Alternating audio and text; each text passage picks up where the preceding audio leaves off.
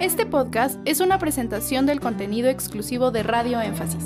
Radio Énfasis, una estación cristiana con un manantial de bendiciones para tu vida. ¿Dónde enseña la Biblia un regreso de Cristo en dos etapas? No es en dos etapas. Cuando hemos hablado de, de la segunda venida de Cristo, que vinculamos con el arrebatamiento, lo hemos enseñado en tres etapas, que es eh, de acuerdo a primera de Tesalonicenses capítulo 4, del 13 en adelante, porque el Señor mismo descenderá con voz de mando, voz de arcángel y trompeta de Dios. Son tres etapas, a menos que nuestro hermano se refiera a la cantidad de sus venidas, que eso es diferente. Si hablamos de las venidas del Señor, yo prediqué en el tema de los mensajes gemelos de escato, no, el fin de los tiempos. ¿Cómo es que normalmente se predican dos venidas de Cristo? Y otros quizás llegan a predicar tres venidas de Cristo, pero en realidad son cuatro venidas de Cristo.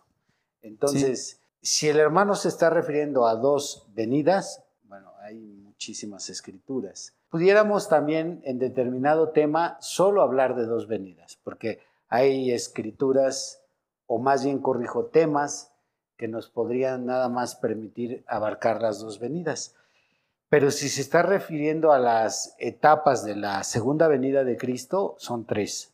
Voz de mando, voz de arcángel y trompeta de Dios. Y, el hermano dice, ¿dónde dice? Primero de Tesalonicenses 13, perdón, 4, verso 13, creo que es 13 y 14.